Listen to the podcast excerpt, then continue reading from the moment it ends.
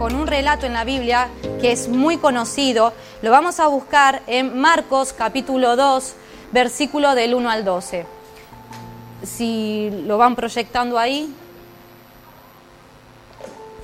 Es eh, un, un pasaje muy conocido para poner un poco en contexto. Jesús había comenzado su ministerio público en Capernaum, ciudad donde él después se traslada a la ciudad de, se traslada de la ciudad de Nazaret, ¿no? Entonces se traslada allí.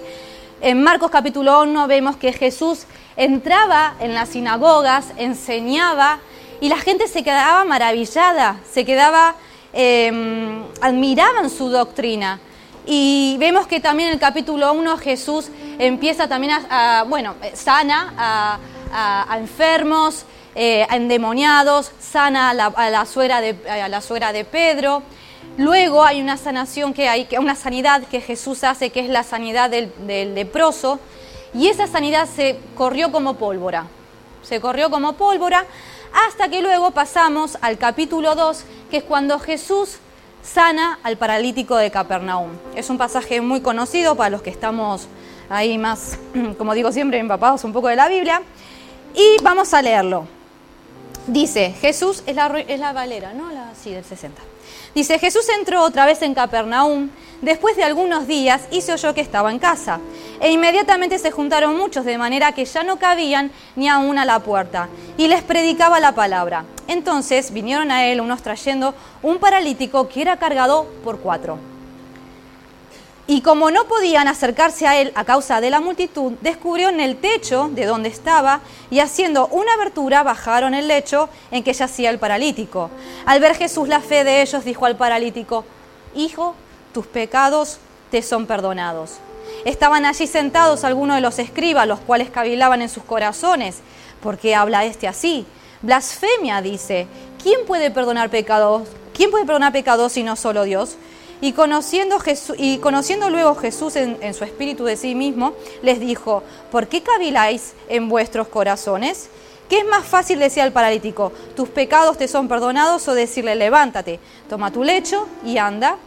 Pues para que sepáis que el Hijo del Hombre tiene potestad en la tierra para perdonar pecados, dijo al paralítico. A ti te digo, levántate, toma tu lecho y vete a tu casa. Entonces él se levantó enseguida y tomando su lecho salió delante de todos, de manera que todos se asombraron y glorificaron a Dios, diciendo, nunca hemos visto, nunca hemos visto tal cosa. Ahora yo quiero enseñarles un trocito de una serie que es muy, bueno, para los que estamos un poco también en el ambiente cristiano y no cristiano también. ¿Quién de los que estáis aquí conocéis la, la serie de Chosen? Los elegidos. Es bastante conocida, ¿no? Em, la verdad que la recomiendo, es una serie muy bonita, no deja de ser una serie televisiva, o sea que hay muchas cosas agregadas también, que a veces yo viéndola, yo me quedé, me quedé en la primera temporada, digo, ¿y por qué no? Esto quizás podría estar ¿no? en la Biblia, pero bueno, eh, hay cosas que están agregadas, pero tiene mucho sentido también, pero sí que se, se, rigen bastante, ¿no? Y quería pasarles un trocito nada más de, eh, de lo que acabamos de leer y después comentó dos cosas que me llamaron la atención. Si y si fuera de noche, Zebedeo no encendería su lámpara y la colocaría debajo de una canasta. La pondría en un soporte para que ilumine a todos. Jesús de Nazaret. Vi lo que le hiciste esta tarde en el camino al leproso.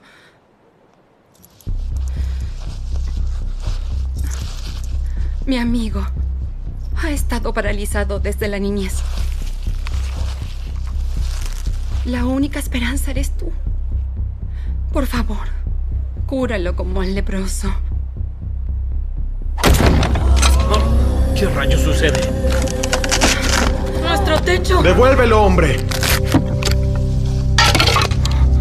Si estás dispuesto, rabino, sé que puedes hacer esto.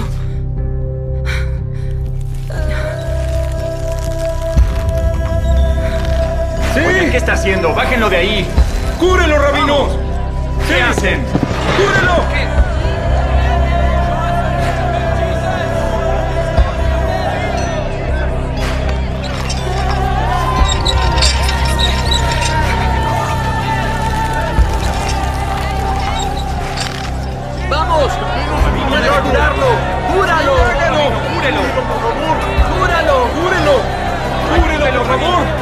¡Denos otro milagro! ¡Debe ayudarlo!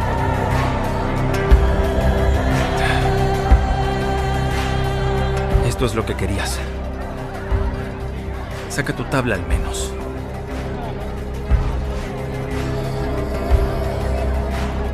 María, ¿está en peligro? No lo sé. No, no lo creo.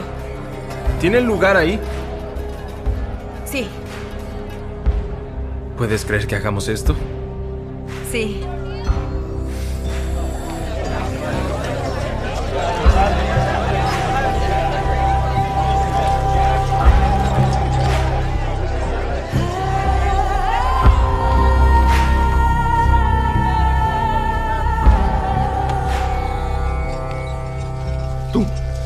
¿Bajo qué autoridad enseñas? Contéstame. Si estás dispuesto, Rabino, sabes que puedes. Oye, te estoy hablando. ¿Por quién enseñas? Seguro no es por la autoridad de ningún rabino de Nazaret. ¿Dónde estudiaste? Tu fe es hermosa.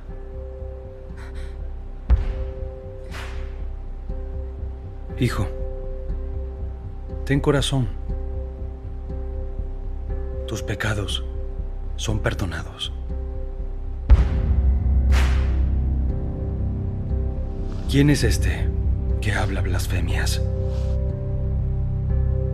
¿Quién más perdona pecados además de Dios? ¿Cierto? Pero te pregunto, ¿qué es más fácil de decir? Tus pecados son perdonados. O levántate y camina. Es fácil decir lo que sea, ¿no? Pero para mostrarte y para que tú lo sepas, que el Hijo del Hombre tiene autoridad en la tierra para perdonar pecados.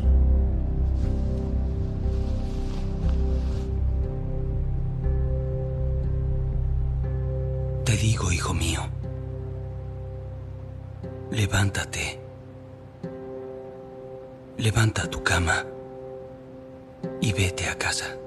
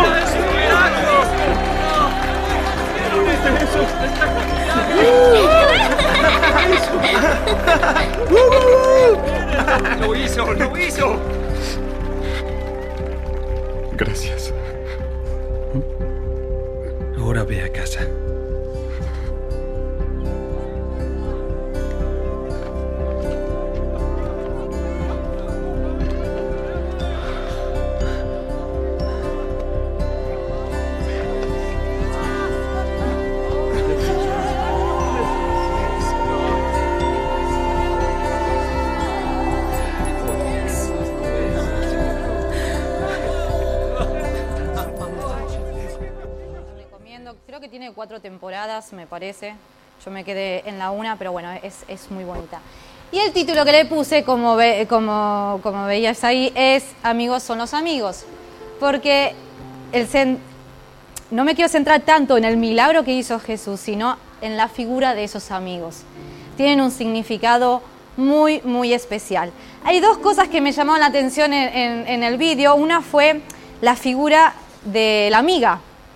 Siempre cuando leemos el relato este, siempre cuando he leído el relato, por lo menos yo, cuando he leído el relato este, siempre me hice la imagen de cuatro hombres. ¿Y por qué no una mujer?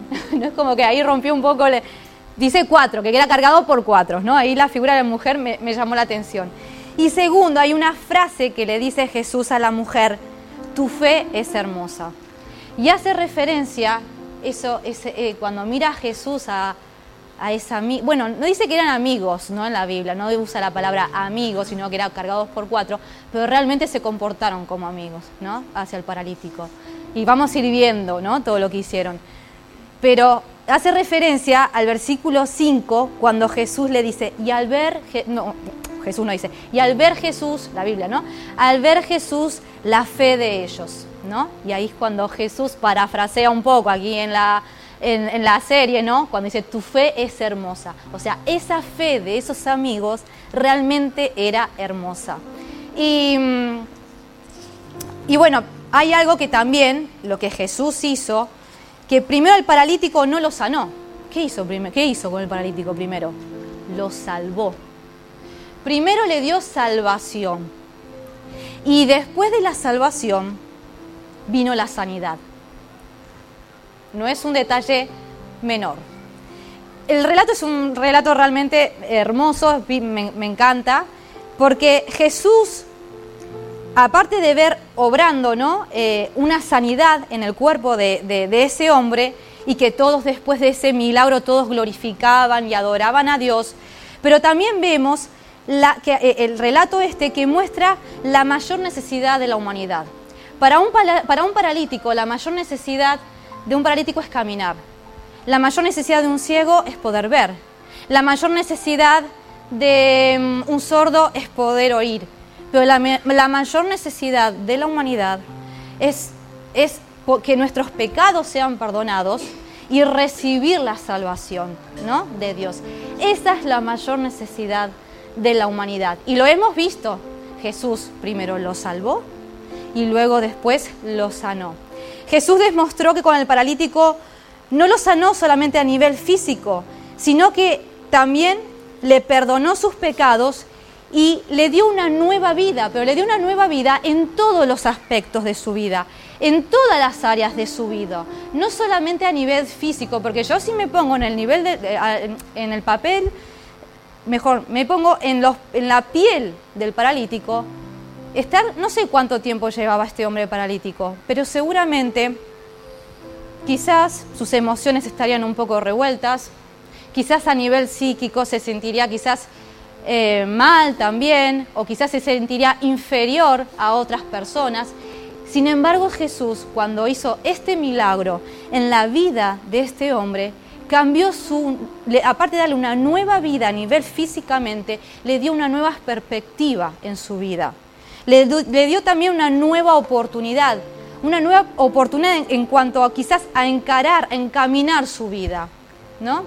Y ahora sí quiero ir al papel de estos amigos fieles, de amigos son los amigos. Bueno, aquí hay una argentina que... ¿Tú te acuerdas de aquella serie Amigos son los amigos? que Yo la veía, era muy chiquita. Y, que estaba ahí la, canción, la de, la de, la de, Queen, ¿no?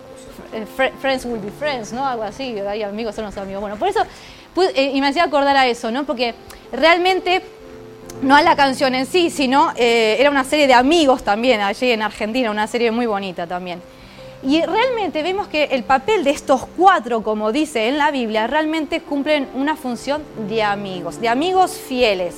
Porque estos, amigos fieles tenían un propósito, tenían un propósito muy claro, y era que ese hombre sea sanado, tuviera una nueva vida. Querían llevarlo, el propósito de estos amigos es que querían llevarlo a los pies de Jesús. Querían llevarlo a Jesús, cueste lo que cueste, pero eso era lo que los mantenía enfocados. Tenían un propósito en común, llevar al paralítico a Jesús. Y yo destaqué cuatro actitudes en estos, en estos amigos, puedo, pero pueden haber más actitudes, pero yo quiero que hoy en esta tarde te quedes con estas cuatro actitudes. Si tienes para apuntar, apunta, porque yo soy de, las que apunto, porque después una vez que salgo de aquí me olvido todo. La primera, que estas, estos cuatro amigos tuvieron, estas, voy a decir cuatro actitudes que tuvieron estos amigos, pero que también es para nosotros. La primera, estos amigos tuvieron disponibilidad. ¿Por qué tuvieron disponibilidad? Porque cuando uno quiere llevar a alguien a Jesús, está en nosotros tener esa actitud de estar disponibles. Si no hay disponibilidad en, nuestras vidas, para llevar a otros a Jesús, si no hay disponibilidad, no va a ocurrir nada. ¿eh? No vamos a ver milagros, no vamos a ver señales. O sea, primero tenemos que estar nosotros disponibles también. Tiene que surgir de nosotros disponibilidad para, para llevar a las personas a Jesús. Tan pronto ellos se enteraron de que Jesús eh, sanaba eh, enfermos, sanaba eh, endemoniados, tan pronto se enteraron ellos, enseguida dijeron, esto es lo que queremos para nuestro amigo. Queremos que nuestro amigo sea sanado y lo vamos a llevar a Jesús. Cuando yo decido, y esto ya hablo más a nivel iglesia, cuando yo decido estar disponible para trabajar para el reino de Dios, para llevar almas a los pies de Jesús, va a requerir de un esfuerzo, obviamente. Obviamente, va a requerir un esfuerzo. Estos amigos tuvieron que invertir de su tiempo, ¿vale? Porque ah, para llevar al paralítico tuvieron que sacar, bueno, sí, invertir de su tiempo, incluso sacar tiempo de su tiempo para poder llevar, para llevar al paralítico a Jesús. Incluso tuvieron que invertir fuerza, porque cargar con el paralítico no sería nada fácil, ¿no? Está bien, lo cargaron entre cuatro, pero había que hacer fuerza. Invirtieron fuerza. Pero incluso hasta rompieron un techo, decían, ¿no? Que buscaron la manera ahí para romper el techo. Entonces se requirió de, de esfuerzo físico, pero ellos sabían que lo invertían para algo que realmente valía la pena, ¿no? Yo, por ejemplo, soy madre de, dos peques. Cuando uno decide, ser madre o padre, yo no le digo a las, nenas, bueno chicas, estoy disponible de lunes a viernes, sábado y domingo bajo el chiringuito, no me molesten. Ojalá pudiera, pero no lo puedo hacer. estoy disponible 24/7, ¿vale? Uno cuando decide ser madre, padre, está disponible 24/7, ¿vale? Entonces, cuando nosotros decidimos estar disponibles para llevar almas a los pies de Jesús, para invertir en el reino de Dios, va a requerir de un esfuerzo, va a requerir quizás de invertir en tiempo, dinero y en otras, otras, en otras áreas. Pero lo hacemos con un propósito, como tenían estos amigos, ¿no? Por ejemplo, cuando, ya que somos una iglesia celular, ¿no? Eh, cuando tú decides abrir tu casa, decides estar disponible, ¿no? Tú dices, bueno, decido abrir mi casa porque quiero que mi casa sea un punto de luz para que almas, porque ese es el propósito y la visión y la misión de las células, que almas como el paralítico sean, sean salvados, sean salvadas, ¿vale? Por Jesús. Entonces yo abro mi casa, pero va a requerir quizás una inversión también, ¿no? Quizás no sé, algún cafecito. a ver, no, tampoco decimos, eso es lo de menos, ¿no? Pero vas a, abrir abrir parte de tu privacidad también, que eso también tienes que saberlo, ¿vale? Entonces, porque gente va a conocer tu casa y tal, pero hay gente que no quiere estar disponible para esas cosas, ¿no? No quieren abrir sus casas, bien, se pueden hacer en cafetería como lo, lo venimos haciendo, pero cuando uno decide estar disponible para el Señor, hay que invertir en varias áreas ¿no? que el Señor nos llama. Cuando hacemos un discipulado a personas, yo he discipulado personas y, mucho, y yo sé que muchos de los que estáis aquí también discipulasteis personas, hemos tenido que invertir de nuestro tiempo, de nuestros recursos, de nuestro, de, de nuestro dinero. Y hay veces que tú dices que a veces puede entrar la frustración, porque a mí me ha pasado, de invertir en personas y que después, golpe por raso, no vinieron más a la iglesia, ni si, Está bien. Yo no digo, bueno, eh, cada uno es libre de hacer lo que quiera porque el Señor nos da libre albedrío. Pero aunque sea, adiós, hasta luego, ¿no? Hay veces que ni siquiera la gente se va y a veces ni, te saluda, ¿no? Y yo, sé, y yo digo, bueno, a veces entraba esa frustración a mi vida. Pero yo después con el tiempo decía, pero si yo no he invertido, o sea, yo no lo hice por esa persona, yo lo hice para el Señor.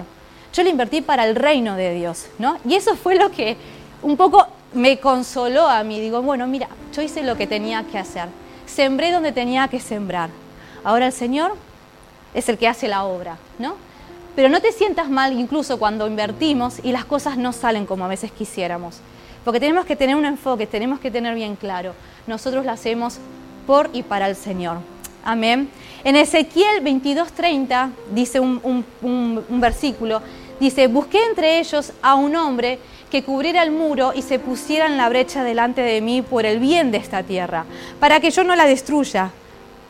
Pero ¿sabes lo que dice aquí? Dice, pero no encontré a nadie. Dice, es muy fuerte eso. Dice, Dios no encontró a nadie disponible. Nadie estaba disponible. Y ahora sí yo te hago una, una pregunta a todos como iglesia. ¿Qué pasaría si hoy Jesús pasara por esa puerta por esta iglesia, encontraría a alguien disponible. Estamos dispuestos a marcar la diferencia aquí en Orense. ¿Habrá alguien disponible?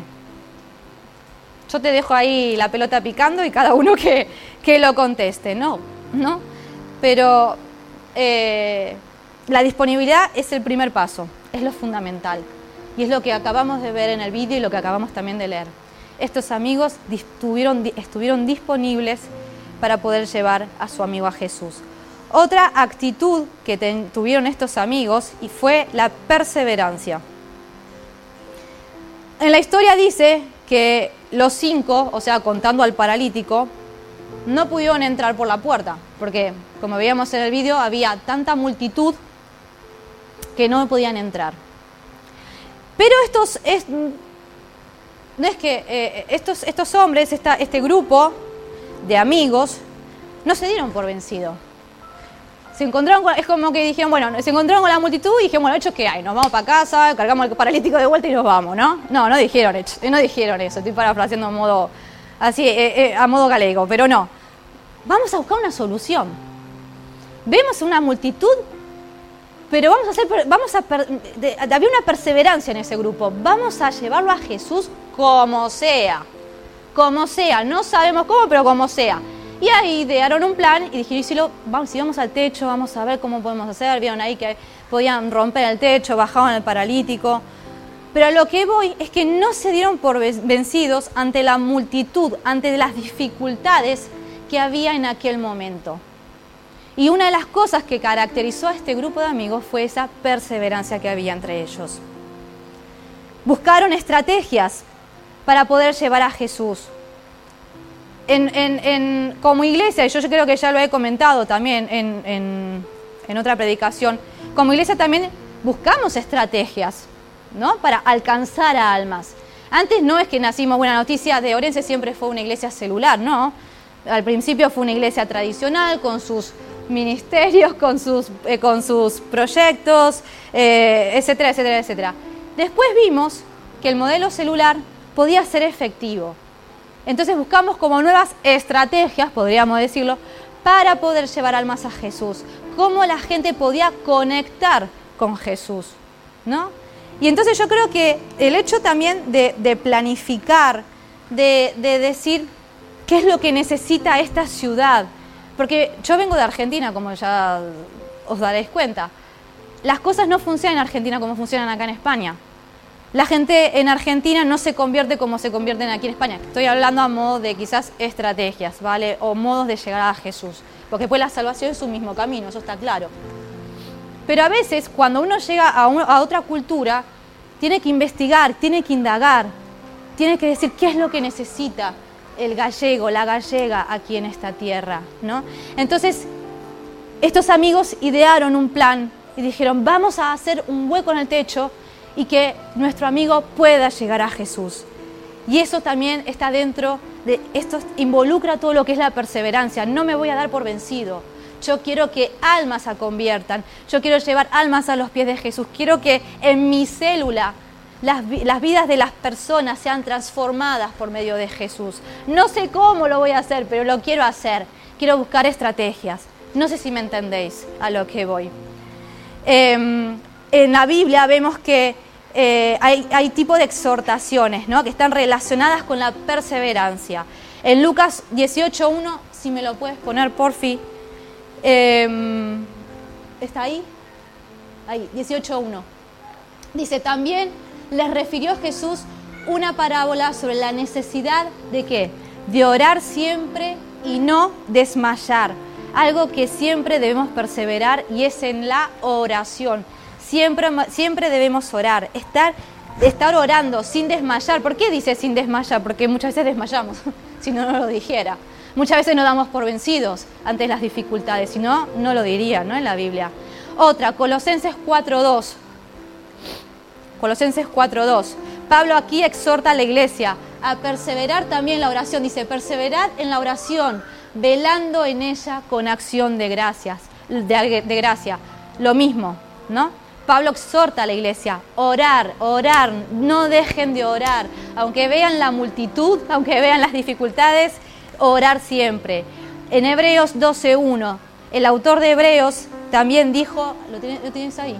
Dice, por tanto nosotros también teniendo en derredor nuestro tan grande nube de testigos, despojémonos de todo peso y del pecado que nos asedia y corramos con paciencia la carrera que tenemos por delante dice que eh, debemos correr con paciencia. ¿Por qué habla de paciencia? Porque muchas veces la perdemos. muchas veces la perdemos. Debemos correr, dice, con paciencia la carrera que tenemos por delante, con el llamado a lo que Dios nos puso, ¿no? Pablo era una de las personas que tranquilamente podría haber dicho, basta, yo hasta aquí llegué. Donde la perseverancia a Pablo en, en cualquier ámbito, en cualquier momento de su vida, se le hubiese ido. Y con justa razón, porque lo vemos en 2 de Corintios 11, 23 al 27, no lo vamos a leer, pero Pablo pasó por muchas dificultades, se encontró con muchas multitudes. Vemos que Pablo pasó por situaciones realmente difíciles, enormes dificultades, hambre, sed, naufragios, azotes, eh, mm, de todo. Y sin embargo, Pablo siguió ahí, en la perseverancia. Siempre estuvo disponible Amén. Eh, incluso en su último aliento de vida, Pablo que dijo en 2 de Timoteo 4:7, he peleado la buena batalla, he, acabado la carrera, he ganado la fe. Ojalá muchos de los que estén cuando lleguemos a nuestros últimos momentos de vida podamos expresar estas palabras. Ojalá. Primeramente en mi deseo, eh, en mi vida quiero decir. Sigue adelante, a pesar de las dificultades, a pesar de todo lo que te puedas encontrar en tu vida, sigue perseverando. Que puedas estar siempre disponible para el reino de Dios.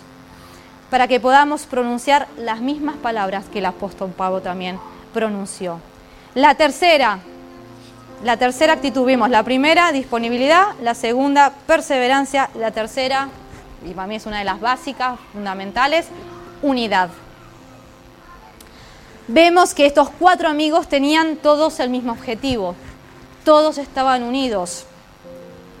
Estaban unidos, pero por amor hacia quién? Hacia ese amigo, hacia ese paralítico. Eso es lo que los unía a ellos. El amor hacia ese paralítico. Después vamos a ver otra actitud que tenía que también los unía. Pero había una unidad.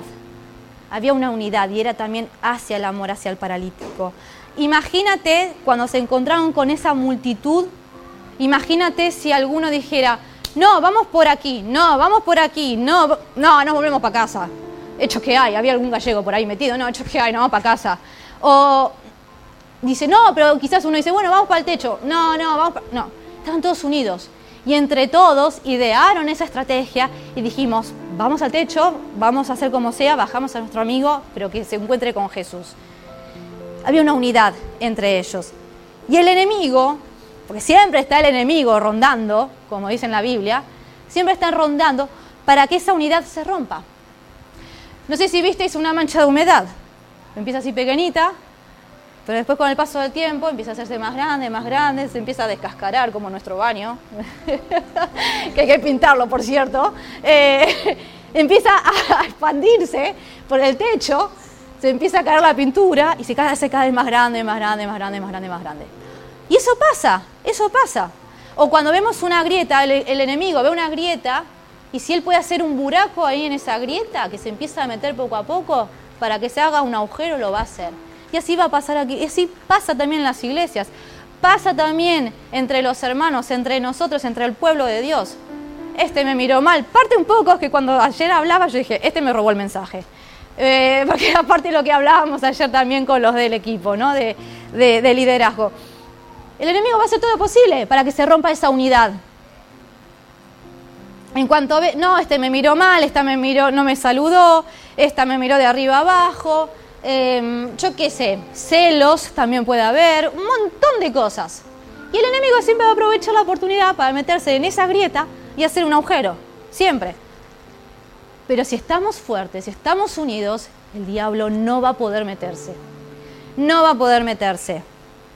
Él quiere traer no solamente división en la iglesia, sino también en las familias. Y lo estamos viendo y cada vez son más. Y es tan fuerte, porque incluso en el, entre gente cristiana, divorcios y más divorcios y más divorcios que están pasando. Y lo estoy viviendo muy de cerca, no, no por Maxi, por mí, por familiares muy cercanos. Que, deciden romper su matrimonio así, de la noche a la mañana. Bueno, no pensamos igual, lo hemos intentado y bueno, vieron la multitud y cada uno se fue para la izquierda y otro se fue para la derecha. ¿No? Entonces, eh, la, la, Biblia dice que una casa dividida no permanecerá, pues una iglesia dividida tampoco permanecerá. Entonces debemos mantener la unión, la unidad. Tenemos que, podemos quizás, obviamente, somos diferentes, no todos pensamos de la misma manera, nosotros no pensamos igual que José y Karina en muchas cosas, incluso en el matrimonio, yo no pienso igual que Maxi.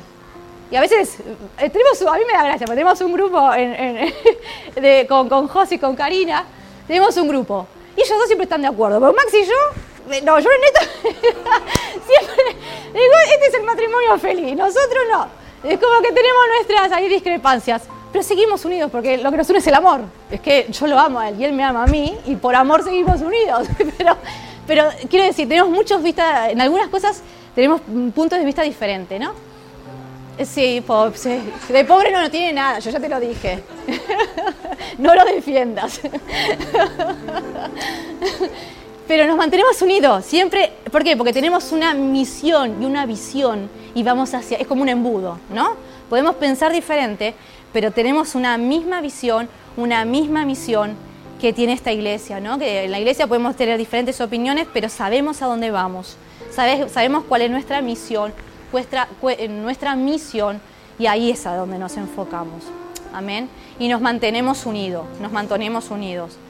Soportando con paciencia, ¿no? Eh, lo vemos en Efesios 4, 1 a 6. Pablo también dice una exhortación a la iglesia acerca de la unidad. Lo puedes poner, porfi, ahí en Efesios 4, del 1 al 6 porque tiene cositas, hay palabras muy, muy importantes. Dice, yo pues preso en el Señor, os ruego que andéis como es digno de la vocación con que fuisteis llamados, con toda humildad y mansedumbre, mansedumbre soportándoos con paciencia, con paciencia, lo recalco, los unos a los otros en amor, solícitos en guardar la unidad del Espíritu en el vínculo de la paz un cuerpo y un espíritu, como fuisteis también llamados en una misma esperanza de vuestra vocación. Un Señor, una fe, un bautismo. Un Dios y Padre de todos, el cual es sobre todos y por todos y en todos. Amén. dice, ¿qué dice? Soportándoos con paciencia. Y también dice que guardemos qué? La paz, o sea, ser agente de paz buscar la paz y no peleas. Pablo lo decía mm, por causa, ¿no? Por lo que estaba pasando, con causa lo, decía. Y, eso pasa, eso en el pueblo de Dios pasa también, eso pasa. Pero debemos esforzarnos y perseverar en la unidad del Espíritu, en el vínculo de la paz, porque eh, aunque a veces podemos tener muchas cosas, diferencias, pero tenemos muchas cosas en común también, ¿no? Y el cuarto, la cuarta actitud, y esta es la básica y es lo que mueve las otras tres, para mí es la fundamental. A ver quién se acuerda, ¿cuál era la primera? La primera actitud, disponibilidad, la segunda, la tercera y la cuarta, fe. La, la fe mueve montañas y es lo que movió a estos amigos. La fe. Escucharon que Jesús, quizás no lo dice ahí en la Biblia, pero el rumor, como se estaban corriendo tal rumor de que Jesús sanaba, bueno, ahí, ahí en, la serie decía, ¿no? Dice, hemos escuchado del paralítico, no sé qué, que había sanado. Estos, estos amigos habrán escuchado que Jesús hacía eh, milagros y creyeron. Había un tipo ¿no? que sanaba que sanaba, que hacía milagros, que cambiaba vidas. Y estos amigos dijeron, queremos eso para nuestro amigo. Y todo el esfuerzo de estos cuatro amigos fue a causa de su fe. Lo que los movió a ellos fue su fe. Sabían que el Señor, el Señor Jesús, iba a hacer algo sorprendente, algo increíble en la vida de su amigo. Y que ellos querían ser expectantes de lo que iban a ver. Ellos estaban seguros de que ellos iban a ser unos espectadores de algo magnífico que iba a ocurrir. Y es así como ocurrió. Jesús cuando ahí cuando decía, ¿no? Cuando ve a la, a la, a la chica, ¿no? A la mujer, le dice, tu fe es hermosa. Dice que, como decía, ¿no? Que hace referencia al ver Jesús, la fe de ellos. Dice, el paralítico fue sanado, ¿no? Y ahora sí yo digo una, una pregunta. ¿Tenemos fe? La primera pregunta básica. ¿Tenemos fe? ¿Creemos en el poder transformador de Jesús? Porque también muchas veces podemos decir, bueno, pero yo en mi, lo veo en la vida de otros, pero en mi vida no lo veo. Porque también pueden decir eso. Creemos que Jesús va a hacer algo maravilloso en nuestras células, en nuestras reuniones de los domingos. Creemos realmente que nuestros grupos pequeños son puntos de luz donde realmente Dios puede transformar vidas. Tenemos expectativas para esos momentos y en concreto para este momento de ahora. Recordemos que la Biblia dice que sin fe es imposible que agradar a Dios. Lo dice en Hebreo 11:6. De hecho, como decía, la fe es lo que mueve todas estas acciones. Como escuchábamos el domingo pasado en Lugo que predicaba Marcos, le estamos llamados a creer lo que está escrito. Bueno, no tengo la Biblia, muestro el móvil, ¿vale? Estamos llamados a creer lo que está escrito. ¿Por qué digo esto? Tú viste a Jesús crucificado en la cruz. Tú viste al paralítico ser sanado. Tú viste a la suegra de, de Pedro ser sanada. No. Lo que yo sí sé es que tengo fe. Y yo creo en lo que creo que Jesús fue crucificado, creo que Jesús sanó al paralítico de Capernaum, creo que Jesús sanó endemoniados, y etcétera, etcétera, etcétera, etcétera. O sea, estamos llamados a creer lo que está escrito. No estamos llamados de ver para creer, sino que estamos llamados creer para ver. Lo, entendéis ahí.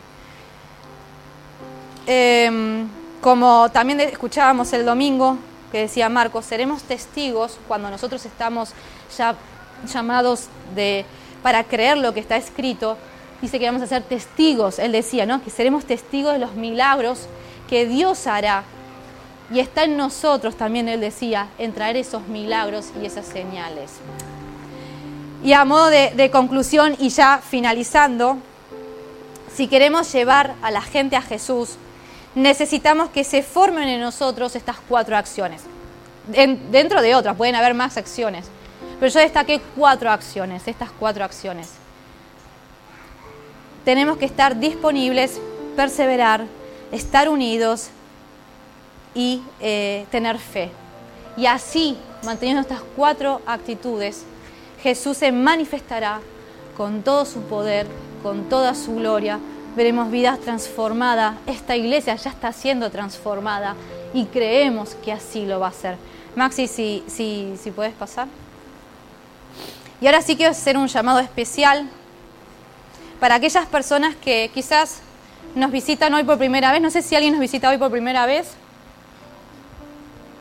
Hoy no nos visita nadie por primera vez, pero y si los visitas, quizás te da vergüenza, no, tampoco te voy a decir que levantes la mano, ¿vale? Pero si realmente, o quizás eh, no es la primera vez que nos visitas, pero escuchas un mensaje eh, así por, por primera vez, y tú dices, yo quiero primero ser, quiero recibir esa salvación que recibió el paralítico. Quiero que mi vida sea transformada por medio de Jesús. Quiero que a partir de ahora no quiero seguir caminando solo o sola. Quiero que Jesús esté en mi vida. Yo te invito a que puedas hacer una oración, pero una oración de fe, porque ya vimos que la fe es lo que mueve todo. Estamos llamados a creer lo que está escrito, ¿vale? Estamos llamados a eso, no ver para creer, sino creer para ver. Estamos llamados a eso. Y aunque tú no vistes a Jesús crucificado, ni yo tampoco, pero creemos en su poder para salvar vidas, para sanar vidas, restaurar vidas, restaurar matrimonios, restaurar familias, recibir sanidad. Yo te invito a que puedas hacer una oración. Sí, Señor, te damos gracias, Padre amado. Gracias, Señor, porque realmente tú transformas vidas. Tú realmente cambias perspectiva, las perspectivas de vida de muchas personas, Señor.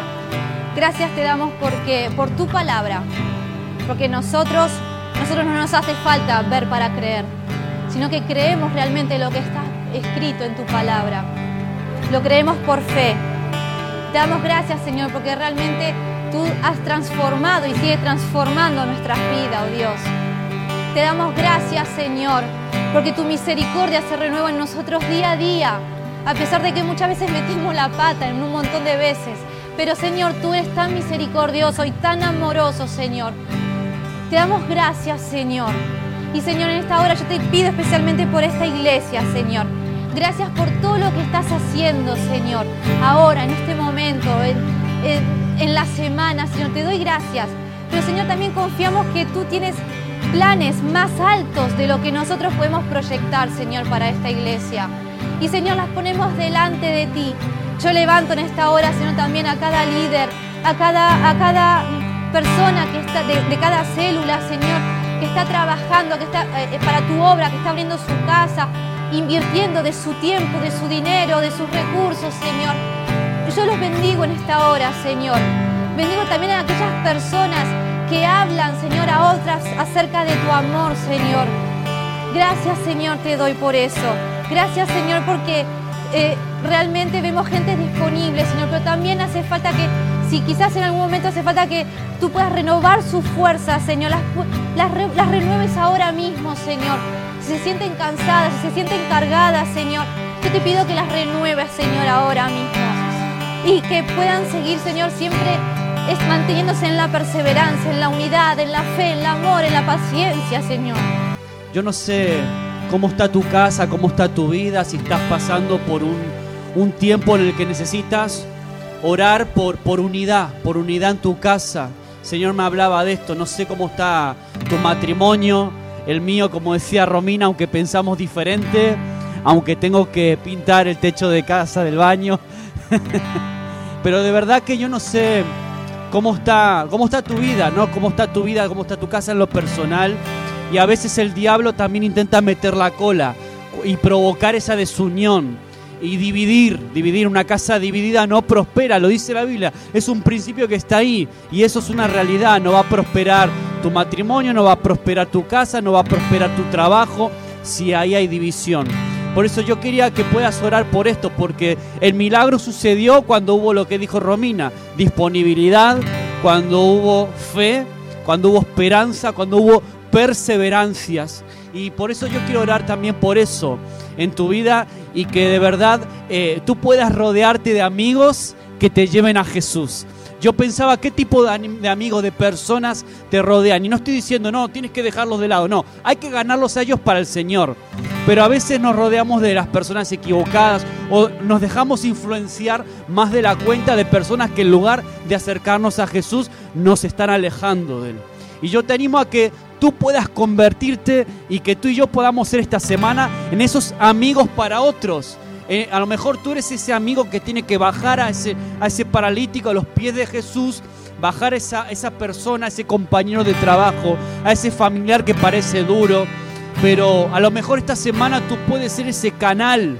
Tú eres de los que bajan a esa persona y que pueda tener un encuentro con Jesús que le libere, que le sane, que le restaure. Así que yo te animo a que cierres tus, tus ojos ahí donde estás y puedas decirle, Dios, yo te pido por unidad para mi vida, por, para mi casa, en el nombre de Jesús.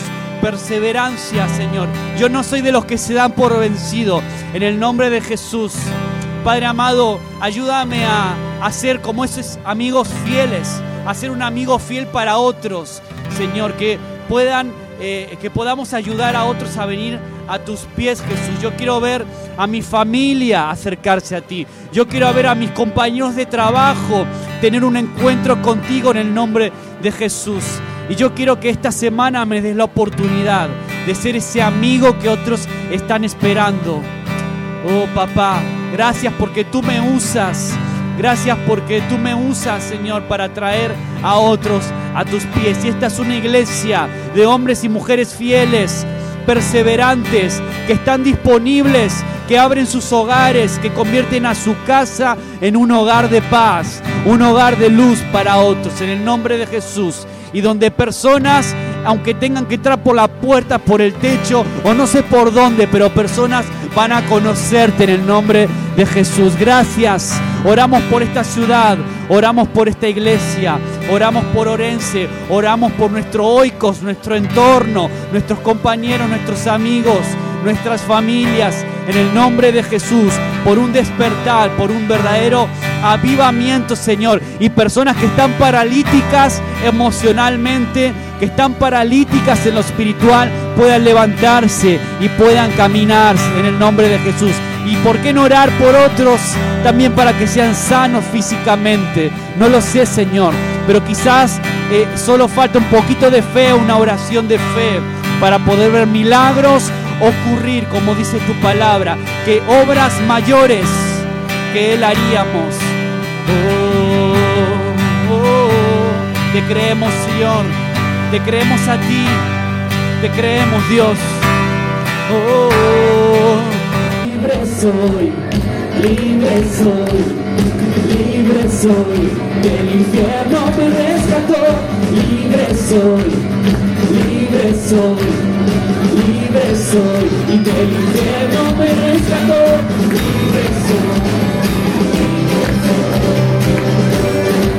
Y del infierno me rescató.